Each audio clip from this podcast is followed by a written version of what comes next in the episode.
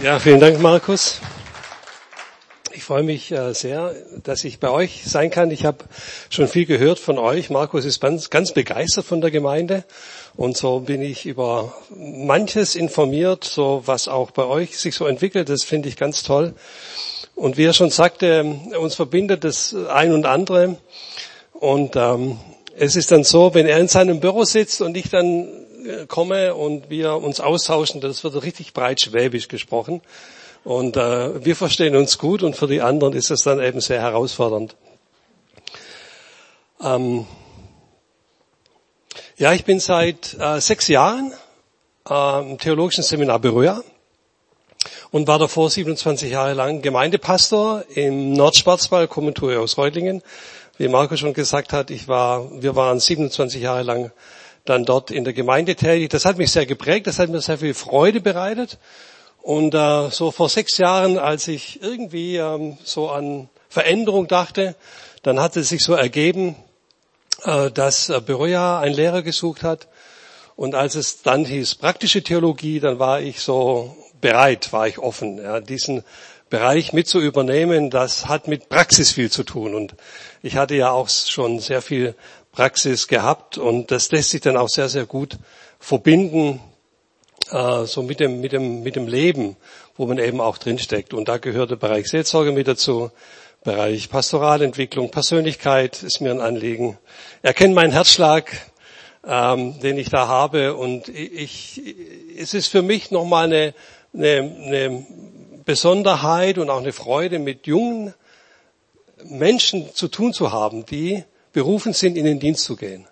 Ja, das äh, finde ich. Es ist nicht immer alles glatt, was läuft. Es ist nicht immer nur bergauf. Es geht nicht immer nur gerade nach oben und nicht jeder Tag ist immer Sonnenschein und Freude, sondern da hat es auch Kurven und da hat es auch Täler. Und es ist wichtig, auch darüber zu reden. Und, äh, und jedem geht es eigentlich so im Glaubensleben, oder? Ja, ähm, es, es, es hat zwei Seiten. Die eine Seite, von der wir auch gesungen haben, auch vielen Dank für die Lieder am Lobpreis, so die Hingabe, die Freude am Glauben, das hat mich da sehr angesprochen, weil es auch ein Thema ist, das mich jetzt bewegt.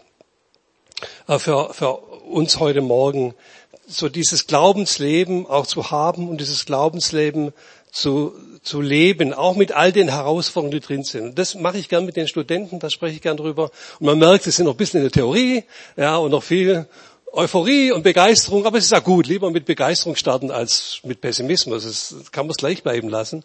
Also sie starten und dann eben auch sie zu begleiten und mitzumachen. Und das macht mir sehr viel Freude, dann eben auch mit Kollegen wie mit Markus und mit vielen anderen. Ich finde, wir sind da auch ein gutes Team und sind da gemeinsam unterwegs.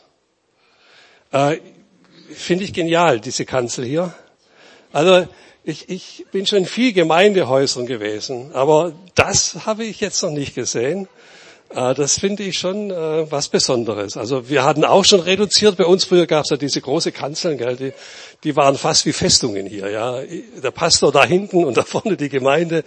Und ähm, das hat sich dann immer mehr und mehr reduziert. Und ähm, weil ich, ich, ich habe noch Papier. Also ich schreibe meine Predigt auf Papier. Ich bin kein so ein digital versierter Mensch wie Markus. Äh, das fange ich auch nicht mehr an, ähm, was Predigen betrifft. Ja, also äh, nicht sonst, aber ich bin so gewohnt. Ich schreibe meine Predigten alle aus, alle auf, alle auf Papier. Und dann ändere ich noch viel und dann krieg's ich wieder rum und dann wird es so ganz bunt. Und dann weiß ich manchmal selber nicht, was ich da alles hingeschrieben habe noch. Aber ich vertraue da auch dem Heiligen Geist, dass das äh, an Botschaft auch rüberkommt, was ihm auf dem Herzen liegt, nicht was ich denke. Und für mich ist es immer auch ja, eine Predigt, zuerst eine eigene Herausforderung, um dann eben auch weiterzugeben. Und ich möchte euch heute Morgen mit hineinnehmen in dieses Glaubensleben. Wir haben vom Glaubensleben auch schon gesungen. Und das Glaubensleben geschieht ja nicht einfach so. Und das endet auch nicht irgendwie wo, ja, sondern das hat einen Beginn und hat ein, Ziel. Und dazwischen, da laufen wir, dazwischen sind wir unterwegs. Und da bewegen wir uns. Und ich äh, habe so dran gedacht, letzten Sonntag, weiß ich, wer es von euch verfolgt hat, da war ja der Ironman in Frankfurt. Ich habe so ein bisschen reingeschaut mal. In Hessen wurde es übertragen und es ist schon begeisternd. Ich meine, gut, ich sitze ja da mit meinen Chips, ja, und äh, bewundere dann die Athleten. Gibt ja immer so zwei Seiten. Aber lange nicht weit äh, von uns oben Erzhausen, der Langener See, erst mal 3,8 Kilometer geschwommen, dann 185 Kilometer mit dem Fahrrad ähm, und dann 42 Kilometer laufen anschließend. Und es war ja nicht kalt, es war richtig heiß in Frankfurt. Und es ist schon herausfordernd, bewundernswert. So, als sie früh morgens um halb sieben ungefähr dann gestartet haben. Das heißt, es hatte einen Beginn. Ein Wettkampf, ein Lauf hat einen Beginn. Das Leben mit Christus hat einen Beginn. Das Leben im Glauben hat einen Start. Und das führt uns dann weiter. Ich bin unterwegs. Ich habe die so genannt. Unterwegs sein dem Ziel entgegen. Das soll heute Morgen so das Thema dieses Gottesdienstes sein. Als Paulus diese Zeilen schreibt oder über dieses Thema spricht, sitzt er im Gefängnis. Können wir das nächste Folie nehmen? Das ist ein Bild von Rembrandt, das mich äh, beeindruckt hat, wie er jetzt so Paulus gemalt hat. Paulus dort, er hat viel hinter sich gehabt. Es ist so der Philipperbrief auch am Ende seines Lebens geschrieben, also eher am Ende seines Lebens, vielleicht zusammen mit dem Römerbrief. Er sitzt dort im Gefängnis, wahrscheinlich in Rom, ist nicht so hundertprozentig sicher, ob Ephesus oder Rom, aber wahrscheinlich Rom. Ist auch egal, er war im Gefängnis, er war Gefangener. Und auch da sehen wir schon, dass Glaubensleben nicht immer sonnige Seiten hat. Das Glaubensleben auch Herausforderungen hat. Und ich weiß nicht, wo du stehst in deiner, in deinem Glaubensleben, ob es die sonnige Seite ist oder eher eine Seite ist, die herausfordert, wo Fragen da sind. Und so war Paulus nicht immer unterwegs und hatte Erfolg gehabt und Gemeinden gegründet und Menschen haben sich bekehrt, sondern kamen Zeiten immer wieder, wo er eben auch das andere erlebte. Da saß er im Gefängnis und wir könnten fragen, ist das so das Endprodukt deines Glaubenslebens, im Gefängnis zu sitzen? Und Paulus sitzt da und ich finde, Rembrandt hat ihn sehr gut gemalt. Er wirkt gebeugt, äh, wenn wir ihn betrachten, auch seine, die Riemen seiner Schuhe gelöst. Ähm, er wirkt nachdenklich, aber nicht verbittert. Nicht verbittert nicht im Sinne von aufgeben. Er sitzt ganz ruhig auf der Pritsche und wir sehen auch von links oben fällt durch das Fenster das Licht auf ihn. Und das finde ich schon bezeichnend. Vielleicht ist das schon der Inhalt einer Botschaft für dich, das Licht, das hineinfällt in seine Zelle, in seine Dunkelheit und diese Dunkelheit hell macht. Und diese Dunkelheit hell macht. Und das Licht Gottes hinein dringt auch durch dieses Zellenfenster. Die rechte Hand am Kinn folgt den Gedanken, er denkt nach, vielleicht denkt er über sein Leben nach. Vielleicht denkt er über sein Leben nach, wie alles begann. Er ist schon alt geworden und denkt zurück, wie alles begann. Die Bibel auf seinem Schoß, das hat Rembrandt im Nachhinein gemalt, damals gab es noch nicht die Bibel, das ist klar, aber doch das Wort Gottes auf seinem Schoß und darauf ein Briefbogen, in seiner Hand und die Feder, die er in der Hand hält. Und es erscheint so, dass er etwas schreiben will und vielleicht, das nehme ich jetzt einfach mal so an, beginnt er an die Philipper zu schreiben, diesen Brief zu schreiben. Und ich möchte euch mal herausfordern, den Philipperbrief am Stück zu lesen, was in diesem Brief nicht alles steckt voraus eben noch mit dem Wissen, er sitzt im Gefängnis. Es ist ein Lebensabschnitt, der nicht einfach für ihn ist. Und der Philipperbrief, wenn man den Philipperbrief liest, ist es ein Brief der Freude und ein Brief der Zuversicht. Und liebe Geschwister, ich wünsche mir das für mich in meinem Leben, dass die Freude und die Zuversicht des Glaubens auch mich immer begleitet. Auch in schwierigen Umständen und in schwierigen Situationen dass man immer diesen Blick hat zu dem Fenster hin, das offen ist und das Licht hineinschaut. Und vielleicht schrieb der gerade und war am Überlegen diese Zeilen, die ich jetzt mit euch lesen möchte. Ich nehme einen kleinen Abschnitt und steige ein in Philippa Kapitel 3, Vers 12 bis 14. Ich, ich denke, das ist so ein ganz zentraler Punkt auch. Und gerade im Philipperbrief, da spüren wir, wie Paulus zurück blickt auf sein Leben, wie er von seinem Glauben spricht und wie er auch nach vorne blickt. Ähm, es gibt da so viele Bibelstellen im Philipperbrief, richtige Perlen. Ja, ich achte das ähm, für gut. Christus ist Leben und Sterben ist mein Gewinn nicht und so weiter. Diese Perlen, die wir da haben, nach vorne zu gehen ähm, und nach vorne zu blicken. Philippa Kapitel 3, 12 bis 14. Nicht, dass ich schon ergriffen habe oder schon vollkommen sei. Ich jage ihm aber nach, ob ich's ergreifen könnte, weil ich von Christus Jesus ergriffen bin. Da sind wir bei diesem Unterwegssein, bei diesem Lauf. Meine Brüder und Schwestern, ich schätze mich selbst nicht so ein, dass ich es ergriffen habe. Eins aber sage ich, vergesse, was da hinten ist und strecke mich aus nach dem, was vorne ist und jage nach dem vorgesteckten Ziel, dem Siegespreis der himmlischen Berufung Gottes in Christus Jesus. Wie gesagt, eigentlich müsse er verzweifelt sein, klagend und jammernd in seiner Zelle, aber Paulus, er spricht viel von Dankbarkeit und von Zuversicht. Es ist ein sehr persönlicher Brief, den er an die Philipper schreibt und da wird auch deutlich, dass er eine ganz besondere Beziehung zu dieser Gemeinde hat, die auch auf ganz besondere Art und Weise entstanden ist. Das lesen wir auch in der Apostelgeschichte. Er schreibt also an diese Gemeinde im Ostteil Mazedoniens, ganz oben im Norden äh, von Griechenland. Ich möchte mit euch äh, vier Punkte durchgehen, äh, mal ein bisschen länger, mal ein bisschen kürzer, äh, die mich so angesprochen haben, was dieses, was dieses Laufen betrifft, was dieser Lauf betrifft. Der erste Punkt ist der, der Lauf startet. Logisch. Um ans Ziel zu kommen, muss man starten. Paulus sagt von sich, ich habe den Lauf gestartet, ich habe begonnen und dieser Start begann, als er auf dem Weg nach Damaskus war. Ich gehe da ein bisschen zurück bei Paulus, der damals Saulus geheißen hat. Saulus war ein Fanatiker. Saulus war überzeugt von dem, was er tat. Saulus ähm, war überzeugt, dass er auf, dem richtig, auf der richtigen Seite war. Und er war gegen diese junge Christengemeinde, die da entstanden ist. Da konnte er gar nichts anfangen. Tief verwurzelt im jüdischen Glauben konnte er das, was geschehen ist durch Jesus von Nazareth, überhaupt nicht verstehen. Und er hat sich mit seiner ganzen Kraft und mit seiner ganzen Energie dem entgegengestellt. Und so hat er die jungen Christen gejagt. Sie hatten Angst vor ihm. Paulus hat sie verfolgt und hat sie vor Gericht stellen lassen und sie wurden angeklagt und sie wurden ins Gefängnis geworfen. Und wir müssen eines bedenken. Es war noch nicht so lange her, dass ihr Herr gekreuzigt wurde. Das war noch nicht so lange her. Das wussten sie. Das war eben noch sehr nahe.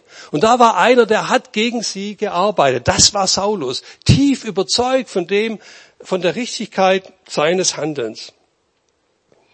Und dann schreibt er hier den Philippern. Ähm, eben von dieser Veränderung.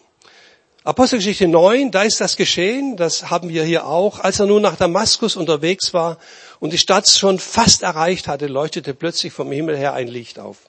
Von allen Seiten umgab ihn ein solcher Glanz, so dass er geblendet zu Boden stürzte. Gleichzeitig hörte er, wie eine Stimme zu ihm sagte, Saul, Saul, warum verfolgst du mich? Wer bist du, Herr? fragte Saulus. Die Stimme antwortete, ich bin der, den du verfolgst, ich bin Jesus. Saul, der Christus verfolgte, ist hier diesem Christus begegnet. Er begegnet Christus, er begegnet seiner Liebe, er begegnet seiner Gnade. Ich mache es einfach jetzt ein bisschen kürzer. Er begegnet seiner Barmherzigkeit und plötzlich hat sich seine Sichtweise, was Gott betrifft, vollkommen verändert.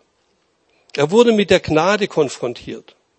Und im weiteren Verlauf seines Lebens sehen wir das. Und, und auch wenn er den Philipperbrief lest, dann wird es deutlich, dass Paulus so tief berührt war von dieser Zuwendung.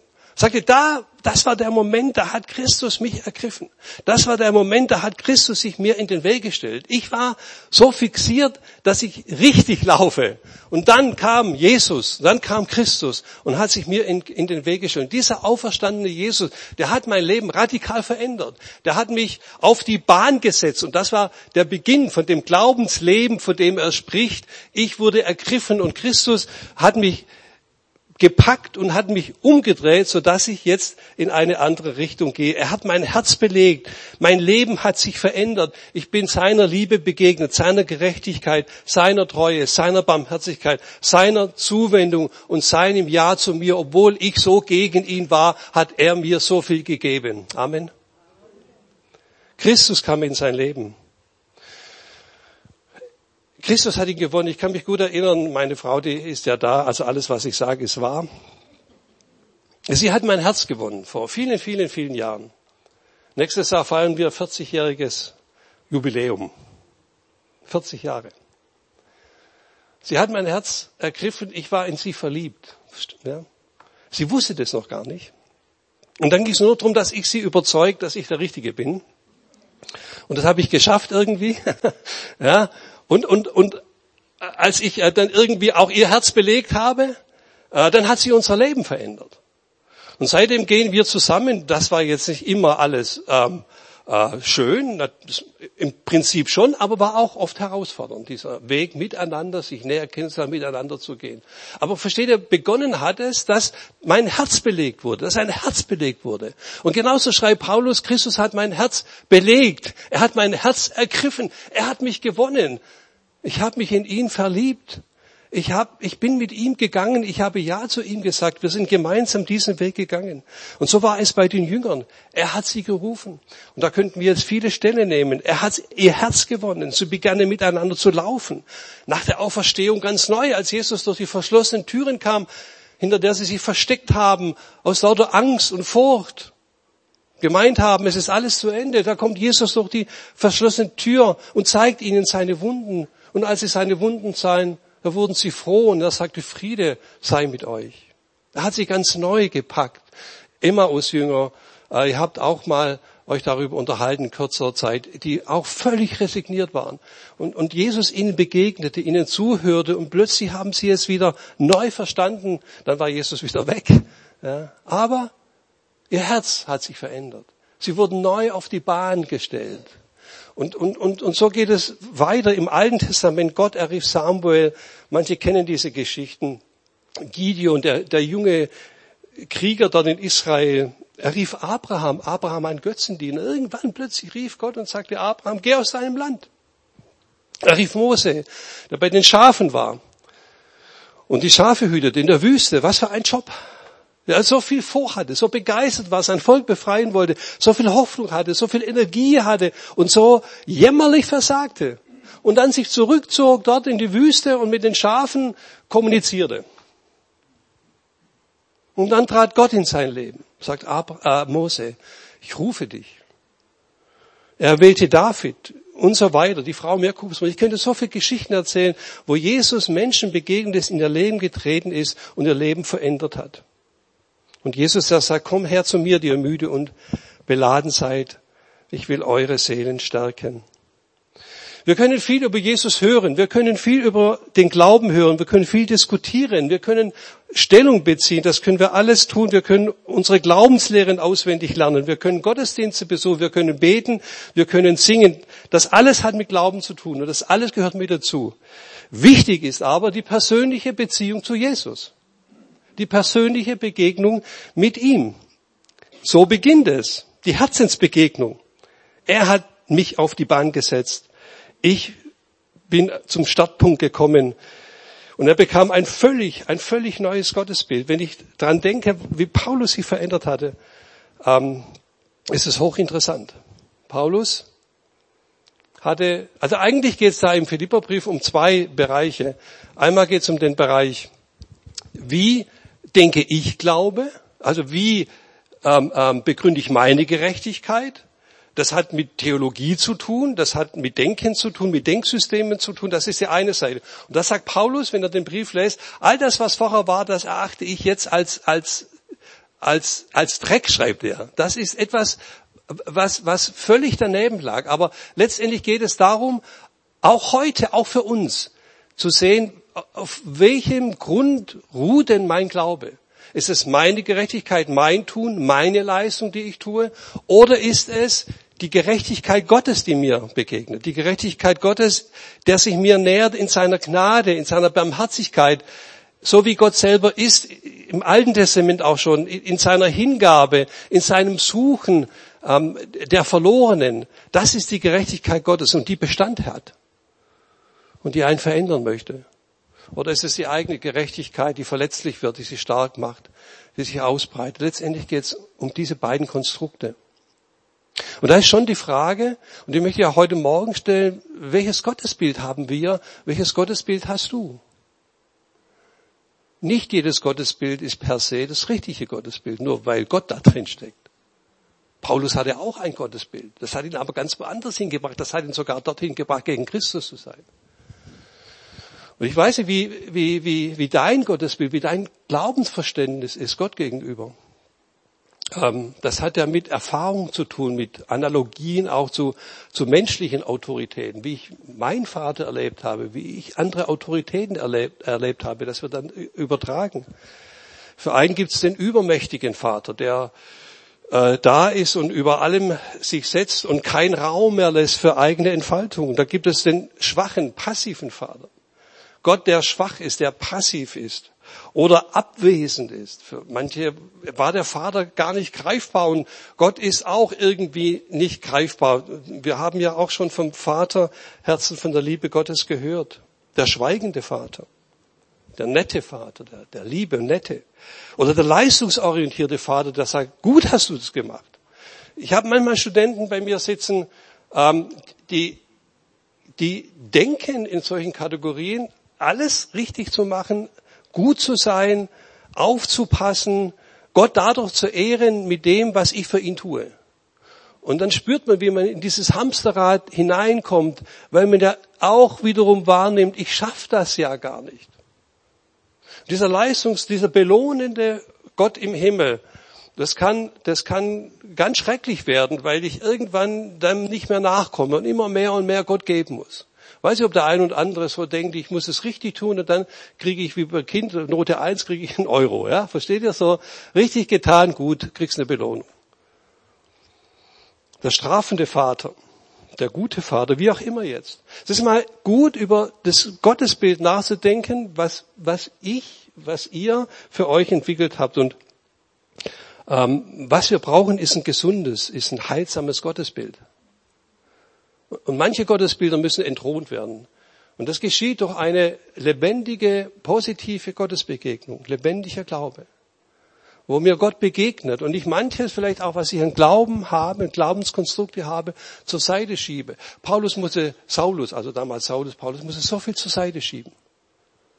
Er musste so viel zur Seite schieben. Wisst ihr, Frömmigkeit, Gesetzlichkeit drängt sich immer und immer auf. Und Paulus kämpft vehement dagegen und sagt, die Gnade ist so zentral, ist so wichtig. Die Hingabe an Jesus, die Liebesbeziehung zu Jesus. Nicht Glaube und, sondern es reicht, es ist vollkommen, es ist genügend. Und dann spricht er von einem anderen Vater, er spricht vom Vater allen Trostes, er spricht vom Vater des Lichts. Schau mal rein, was für ein Gottesbild Paulus plötzlich entwickelt und uns nahe bringt. Ein Gott der Gnade der Fürsorge, das was du schon gesagt hast in der, in der Hinführung. Vom Gottesbild zur Gottesbegegnung. Und dann ist er ihm, ihm, hat er ihn gerufen. Vielleicht hörst du den Ruf auch heute Morgen, vielleicht zum ersten Mal. Interessiert am Glauben, aber noch nicht so gestartet. Vielleicht spricht Gott heute Morgen in dein Leben hinein und sagt, ja, lass dich ergreifen von Jesus. Vielleicht ist auch der ein und andere da aus guter Gewohnheit, aber es brennt nicht mehr. Ich kenne das. Es brennt nicht mehr. Man macht so viel und, und man tut so viel, aber so diese erste Liebe, die, die, die irgendwie verloren gegangen ist. Es gibt ein Lied, das mich immer berührt, wenn ich dran denke. Take me back to the place where I first receive you. Nimm mich doch zurück an diese Stelle, an diesen Ort, wo ich dir zum ersten Mal begegnet bin. Dieses berührt werden, Jesus wahrzunehmen als ein Freund, der mit mir geht, als ein Freund, der in mein Leben tritt, als jemand da ist und nicht jemand, der geht, wenn Schwierigkeiten kommen, sondern der bleibt, wenn Schwierigkeiten kommen. Das ist der Unterschied. Und Paulus macht dies so deutlich. Christus hat mich ergriffen. Ich bin begeistert von Christus. Ich bin überzeugt davon, dass er mich zum Ziel hinführt und dass er mit mir geht. Auch wenn ich im Gefängnis sitze. Und deswegen diese Zuversicht, auch wenn ich ausgepeitscht werde, verleumdet werde. Schaut mal, Korintherbrief, was Paulus alles auflisten kann. Nein, sagt er, ich bin von Christus ergriffen. Ich jage nach dem Ziel. Zweitens, wird ein bisschen kürzer. Ich mache rechtzeitig Schluss. Der Läufer läuft für sich. Der zweite Punkt. Also man muss starten. Und zweitens, der Läufer läuft für sich. Damit meine ich nicht, dass man allein ist, sondern dass man etwas ganz Besonderes ist. Jeder hat ist seine eigene Persönlichkeit. Das ist Stichwort Persönlichkeit. Jeder ist eine eigene Persönlichkeit. Ich bin nicht Paulus. Und wenn ich mich mit Markus vergleichen würde, in den Gebieten, wo er gut ist, da würde ich jämmerlich versagen. Ja? So, das heißt, ich muss mich finden. Ich muss schauen, wie ich bin, wie mein Tempo ist. wo meine Fähigkeiten liegen. Und das möchte ich auch heute Morgen dir sagen. Nicht vergleichen mit anderen, äh, ob man jetzt die andere besser macht und sich minderwertig vorkommt oder ob man die anderen schlechter macht und sich dann besser vorkommt, gibt es immer beide Möglichkeiten. Ähm, das ist ein, ein, ein Fehlweg.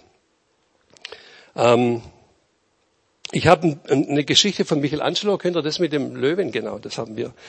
Da gibt es eine Geschichte, da heißt es, ein Bildhauer arbeitete einmal schwer mit Hammer und Meißel an einem großen Marmorblock. Ein kleines Kind sah ihm zu und sah nur große und kleine Gesteinsbrocken links und rechts wegfallen. Es konnte sich nicht vorstellen, was er da machte. Als der kleine Junge jedoch ein paar Wochen später wieder in die Werkstatt kam, sah er zu seiner Verwunderung einen großen und mächtigen Löwen an der Stelle sitzen, wo der Marmorblock gestanden hatte. Ganz aufgeregt rannte er zu dem Bildhauer und fragte ihn, sag mir doch, woher hast du gewusst, dass in dem Marmor ein Löwe war? Die Antwort, ich wusste, dass der Löwe im Marmor war, weil ich den Löwen in meinem Herzen sah. Das Geheimnis also bestand darin, dass der Löwe in meinem Herzen den Löwen im Marmor entdeckte und letztendlich dann auch entwickelte. Um was geht's darin? Ganz einfach. Entdecke den Löwen in dir. Ja? Das Bild, was Gott für dich gedacht hat. Entdecke, und da geht es mehr um, um Entdecken als um Optimieren. Versteht ihr? Heute hat man das Optimieren. Es geht hier vielmehr, dass ich sage, aha, so bin ich. Da muss manches wegfallen, da wird, muss manches weggeschlagen werden, was nicht reinpasst. Aber irgendwie entsteht dann dieses Bild, was Gott für dich gedacht hat. Und ich möchte dir heute Morgen sagen, entdecke das Bild, das Gott in dich hineingelegt hat. Das heißt, so zu laufen, wie ich kann. So zu werden, wie ich bin. Nicht wie ein anderer. Ich muss nicht so predigen wie Johannes Schneider, da hätte ich eh keine Chance oder wie Yonggi Cho oder wie Billy Graham, versteht ihr? Da habe ich Bilder vor mir, ähm, die ich nie erreiche und die auch nicht gut für mich sind, weil ich ich bin. Ich bin ich. Und ich laufe meinen Lauf auf den, auf, in der Bahn, auf die Jesus mich gesetzt hat. Und da gibt es Ups und Downs und da gibt es Herausforderungen. Und ich muss aufpassen, dass ich nicht falsch abbiege. Das würde ich tun, wenn ich andere Idole vor mir hätte. Dann würde ich abbiegen. Nein, dass ich das Ziel im Auge habe, nach vorne zu gehen. Und ich sage dir heute Morgen, sei der, der du bist, wie Gott dich geschaffen hat. Laufe deinen Lauf. Finde dich. Entdecke dich, was Gott in dich hineingelegt hat. Welche Sätze prägen dich? Welche Bilder hast du vor dir? Welche Überzeugungen sind da, wo man weiß, die tun mir eigentlich nicht gut? Welche Reaktionsmuster habe ich entwickelt? Wie reagiere ich auf bestimmte Situationen?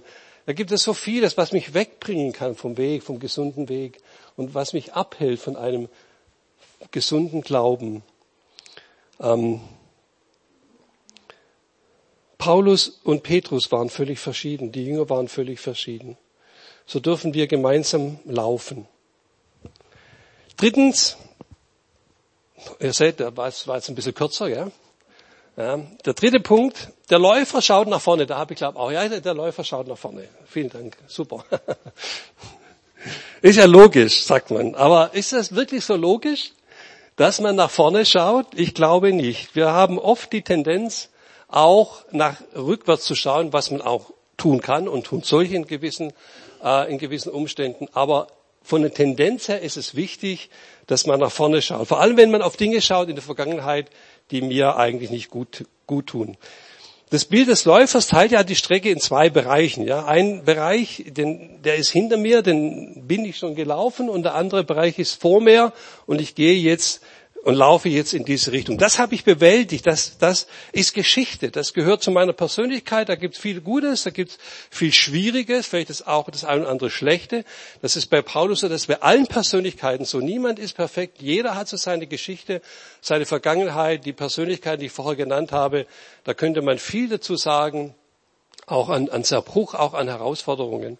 Das ist das, was nach hinten ist. Das kann mich lähmen, das kann mich bremsen. Das kann mich aufhalten. Erlebnisse, Erfahrungen, die wir abgespeichert haben, die immer wieder auftauchen. Verletzungen, die da sind. Äh, Dinge, die mir gesagt wurden. Erlebnisse, die ich hatte. Ich war, ich war ja auch in, in, im in der Seelsorge tätig, im, im Jugendbereich Youth Alive. Und ich weiß, wir hatten eine größere Veranstaltung und, und da war ein Junge, wir haben, er kam dann zum Gespräch und er sagte zu mir, wenn mein Vater mich nur einmal umarmen würde, nur einmal.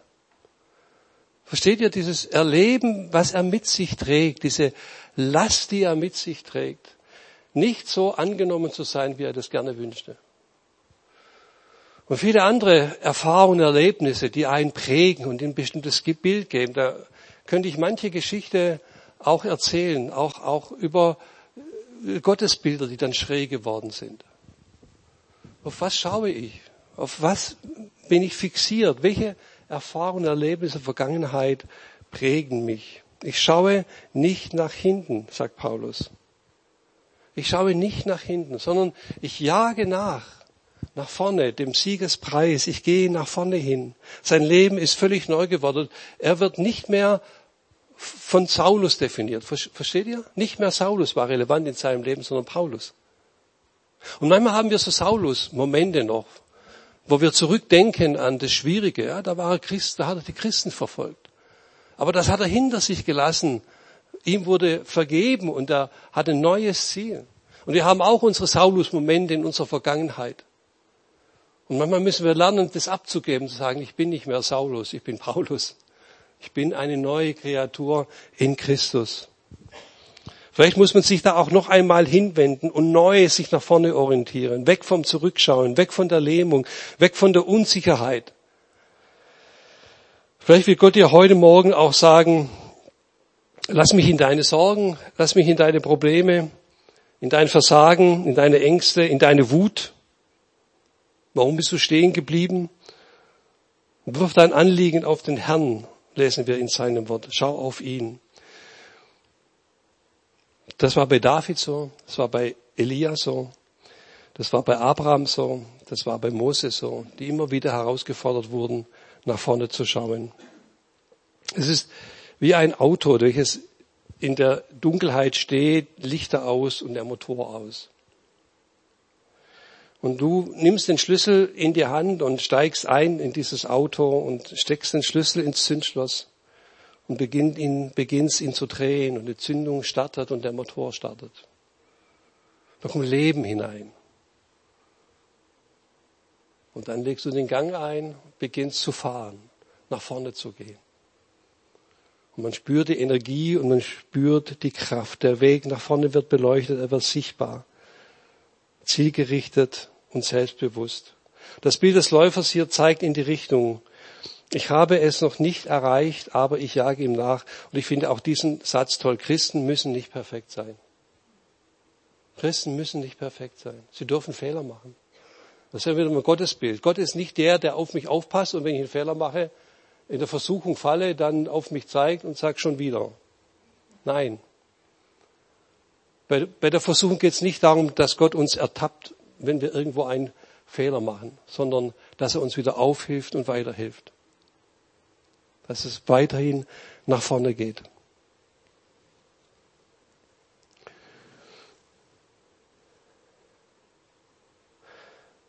Und jetzt komme ich zum letzten Punkt. Das Ziel. Das Ziel erreichen. Was ist das Ziel? Von Charlie Brown, der bekannten ähm, Comicfigur, kennen, glauben die meisten von uns, gibt es so eine schöne Bildergeschichte. Charlie Brown ist mit Pfeil und Bogen unterwegs und er schießt auf einen Holzzaun. Und wenn der Pfeil in den, Hol den Holzzaun trifft, dann hat er das Ziel drumherum gemalt. Ja. Ja. Hat er das Ziel drumherum gemalt. Ist auch, auch eine Idee. Dann kommt die Luzi und sagt ihm, sagt Mensch Charlie, du musst die Zielscheibe erst zeichnen und dann drauf schießen. Ja, sagt die dann zu ihm. Und dann sagt er, das weiß ich auch, aber auf meine Art schieße ich nie am Ziel vorbei. Auf meine Art schieße ich nie. Wir wissen, das funktioniert nicht. Ja, das wird Willkür. Es wird Willkür. Dann, dann geht's mal mal links und geht's mal nach rechts. Aber es ist auch eine Methode, äh, so irgendwie ähm, sich einzubilden. Ich treffe immer. Ich treffe immer das Schwarze. Nein, so geht's im Leben nicht. So wird man nicht ans Ziel kommen. Aber der Läufer hat sein Ziel. Das Ziel, wie ich diesen Text hier verstehe, ist noch nicht die Ewigkeit. Das zeigt er mal an anderer Stelle. Da geht es um den Siegespreis. Das Ziel hier ist, dass er in die Berufung hineinwächst, die Jesus für ihn gedacht hat. Paulus will verändert werden in seinem, in, in seinem Denken, in seinem Handeln. In seine Berufung, das hört sich hochgeistlich an, in seine Berufung hineinwachsen, aber das ist überhaupt nicht hochgeistlich. Es ist etwas ganz Normales, denn da steht einfach das Wort Ruf, Rufen drin. Beruf, Beruf, ja, Beruf. Jeder soll so werden, da bin ich bei dem Punkt von vorher nochmal. Jeder soll so hineinwachsen in das, was Gott für ihn eigentlich gedacht hat. Das ist das Ziel. Ja, ist jetzt nicht so groß spektakulär, aber es ist es. Christus ähnlicher zu werden in seinem Denken. Die Gaben und die Befähigungen zu entdecken, die Gott ihm gegeben hat. Damals begann der Ruf in Damaskus. Und dann läuft er und sagt, ich möchte, mein Ziel ist, Christus ähnlicher zu werden. Ich möchte verändert werden. Ich möchte Christus, das ist interessant, sagt er vorher, ich möchte Christus auch wieder gewinnen. Ja? So wie ich mich, so wie ich mich verhalte, so wie ich mich laufe. Ich möchte mich entwickeln. Ich möchte zunehmen. Ich möchte in die richtige Richtung gehen, weil ich von Christus eben auch ergriffen bin. Und da geht es um, um eigentlich ganz ganz menschliche Herausforderungen, äh, so wie zum Beispiel die Frucht des Geistes. In Galater 5 habe ich euch auch hier, Galater 5. Die Frucht des Geistes aber ist Liebe, Freude, Friede, Langmut, Freundlichkeit, Güte, Treue, Sanftmut und Selbstbeherrschung. Ist schon eine Herausforderung, oder? Schon eine Herausforderung. Versteht ihr, überall, wenn, wenn wir die Briefe lesen beim Paulus, geht es um auch ein gutes Verhalten miteinander. Nicht geistlich extrem hohe Erkenntnisse. Paulus platziert das Lied der Liebe mitten hinein in die Geistesgaben. Korinther 12, Korinther 14, 1. Korinther 13 ist das hohe Lied der Liebe. Wenn ich alles hätte, aber ich lebe nicht in der richtigen Haltung Beziehung, ist alles nichts wert. Und wenn ich den größten Glauben hätte, der Berge versetzen könnte, hätte die Liebe nicht, was wär's? Aber wenn ich alle Weisheit hätte und, und, und, und. Das geht auch in diese Richtung. Paulus sagt, ich möchte Christus ähnlicher werden, ich möchte in die himmlische Berufung hineinwachsen und in meinem Leben positive Auswirkungen haben. Ich möchte so leben, wie Gott es für mich gedacht hat. Ich möchte, dass sich mein Charakter und meine Denkweise verändert. Ich möchte, dass ich ein anderer Mensch werde. Nicht so wie vorher, sondern jetzt neu ausgerichtet bin. Das ist sein Ziel. Sein Ziel ist, Christus ähnlicher zu werden. Und Geschwister, wenn wir das als Ziel haben, dann wird sich unser Denken, unser Reden, unser Handeln verändern. Automatisch. Frucht wächst von alleine. Ich habe von Lawrence Grapp, wer ihn kennt, ein amerikanischer Psychologe, ein, Satz, der hat mir sehr gut gefallen. Was unsere moderne Gesellschaft am meisten braucht, sind Gemeinschaften, echte Gemeinschaften, wo Gott zu Hause ist, wo die Demütigen und die Weisen lernen, denen, die ihnen folgen, den Weg zu zeigen, wo Menschen mit Problemen sich anderen anvertrauen könnten. Versteht eine, eine heilende, liebevolle Gemeinschaft. Also wenn ich es mal auf den Punkt bringe, würde ich von dem, wie ich es verstehe, würde sagen, davon spricht Paulus. Und das schreibt er den, den Philippern. wenn ihr solch eine Gemeinschaft werdet, in der Veränderung, Kapitel 2, der fantastische Hymnus, Christus, der es nicht als Rau beachtete, ganz oben zu sein. Dieser Hymnus, der ganz oben war und der ganz tief nach unten ging. Und er sagt, habt so eine Denkweise wie Jesus. Das ist nämlich sein Idol, das ist sein Vorbild, das ist das, was er ihnen sagt. Sagt er, ihr lieben Philipper, dahin müsst ihr kommen, so zu denken wie Christus. Der ganz oben war, ganz tief rabging und dann wieder nach oben ging. Und auch hier davon sagt, das ist mein Lauf. Ich bin unterwegs. damit komme ich zum Schluss. Unterwegs zu sein. Von Christus ergriffen zu sein, auf die Bahn gesetzt zu laufen. Mit Höhen und mit Tiefen. Nicht vollkommen, noch nicht fertig, sagt Paulus. Ich darf Fehler machen, ich bin unterwegs. Aber ich habe eine Ausrichtung, ich habe ein Ziel und das Ziel ist die Veränderung in mir, die Veränderung meines Denkens, meines Handelns, meiner Gesinnung, der Umgang miteinander, liebevolle Gemeinschaft zu gestalten, so gut ich es kann und so weit es mir möglich ist, zu vergeben und Vergebung anzunehmen, loszulassen, andere Menschen freizugeben, sie zu fördern und sie zu unterstützen. Und wir merken, wie gerade hier die Versuchung oft so groß ist, wie der Böse eindringt in unser Denken, in unser Handeln, unser Denken über andere, wie schnell, also wie schnell wir verletzt werden. Geschwister, ich sage euch, 80 Prozent aller Verletzungen sind nicht gewollt, die passieren. Und trotzdem sind sie emotional zu tief. So lasst uns unterwegs sein. Ich, auch euch als Gemeinde, das wünsche ich euch aus tiefstem Herzen, so eine Gemeinschaft zu werden, wie Rap dies, dies beschreibt. Und damit möchte ich zu Ende kommen. Wo stehst du in diesem Lauf? Bist du drin? Hast du gerade aufgehört zu laufen aus irgendwelchen Enttäuschungen heraus? Hast du das Ziel aus den Augen verloren und andere Dinge haben sich da reingezwängt und reingedrängt? Es ist gut, sich ganz neu zu orientieren an Jesus Christus. Amen. Ich möchte mit uns beten. Herr Jesus, hab Dank für diesen Vormittag, hab Dank für deine Nähe, hab Dank, dass du uns ergriffen hast, dass du Paulus ergriffen hast und dass auch wir berührt werden können, berührt worden sind von deiner Liebe. Hilf, Herr, da wo wir innerlich heil werden können und heil werden müssen in der Beziehung zu anderen, auch in der Beziehung zu dir, wo wir auch falsche Gottesbilder wegwerfen müssen. Zeige du dich in deiner Art und Weise, in deiner Liebe und deiner Barmherzigkeit, in deiner Zuwendung zu jedem. Du hast uns geschaffen. Und möchte auch diese Gemeinde in deinem Namen segnen dass du hier wirksam wirst, dass dies geschieht und dass es wächst und dass es zunimmt dir zur Ehre und zum Wohl der Menschen und dieser Stadt Bensheim. Sie sei gesegnet in deinem Namen. Amen. Amen.